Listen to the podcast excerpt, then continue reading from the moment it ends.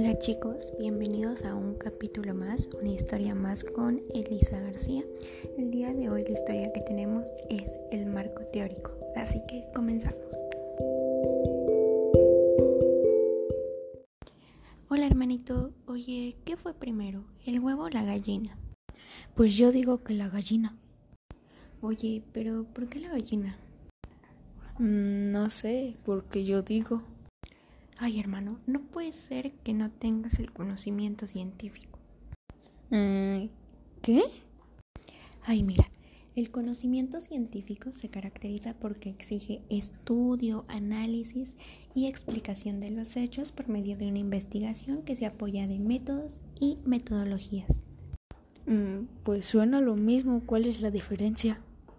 Ash, pues mira, el método es la herramienta que permite indagar, esclarecer y categorizar segmentos de la realidad que han sido definidos como problemas. Y la metodología estudia los elementos de cada método relacionados con su génesis, fundamentación, razonabilidad, etc. Pues es más, te voy a enseñar a elaborar tu marco teórico. ¿Qué dices? Sí, por favor, sí. Bueno, pues mira, para eso te debes de plantear tu tema que nos ayudará a poder aterrizar el problema que queremos abordar. ¿Y cuál es el tuyo? Mm, pues el surgimiento de la primera gallina. Bueno, va, pues ahora va tu pregunta. Todo proyecto de investigación debe llevar una pregunta eje que nos permitirá aterrizar en una oración hecha a manera de cuestionamiento. Y recuerda, una buena pregunta no debe ser lineal ni llevar razones simplistas. La mía sería ¿en qué momento surgieron las gallinas? Bueno, pues ahora sigue la hipótesis, que es una posible respuesta a la pregunta establecida. No se debe escribir a manera de pregunta y no olvides hacer tu previa investigación. Mm, ahora creo que es el huevo, porque investigué en internet y encontré que el huevo lleva millones de años evolucionando y tal vez de ahí salió la gallina. Ok, muy bien. Bueno, pues ahora tienes que encontrar el objetivo general que expresa los propósitos globales y generales de la investigación.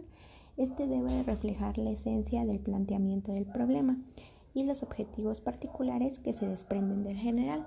Te recomiendo que por lo menos hagas cinco y te puedes ayudar de la taxonomía de Bloom que se usa para clasificar objetivos de aprendizaje. Bueno, pues te voy a enviar la imagen por WhatsApp.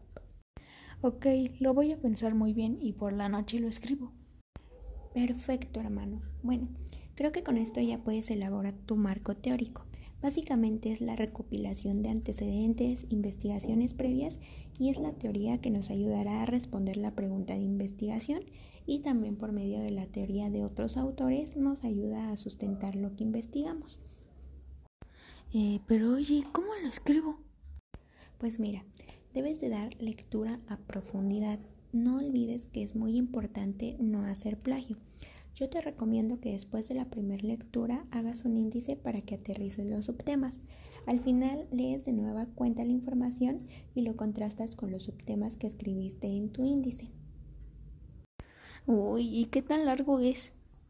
Pues mira, depende del trabajo que estés elaborando.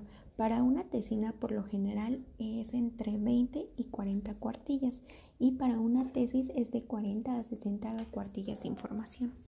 Mm, me voy a poner a investigar para elaborar mi marco teórico. Vas a ver que ahora mi respuesta se va a basar en un conocimiento científico. Bueno hermano, ya por último te voy a enseñar a hacer una bibliografía. Esta es porque cuando tú tomas información de otro autor o de otra investigación es necesario darle crédito para que no se tome como plagio. Vas a escribir el apellido seguido de la inicial, año de publicación, el título que es necesario que no edites y escribas en cursiva, seguido del editorial, país o ciudad. Yo te recomiendo que siempre busques en Google Académico ya que van a venir formatos Word o formatos PDF ya para descargar. La mayoría de información de ahí siempre viene de revistas científicas o de libros, quiere decir que es información verídica.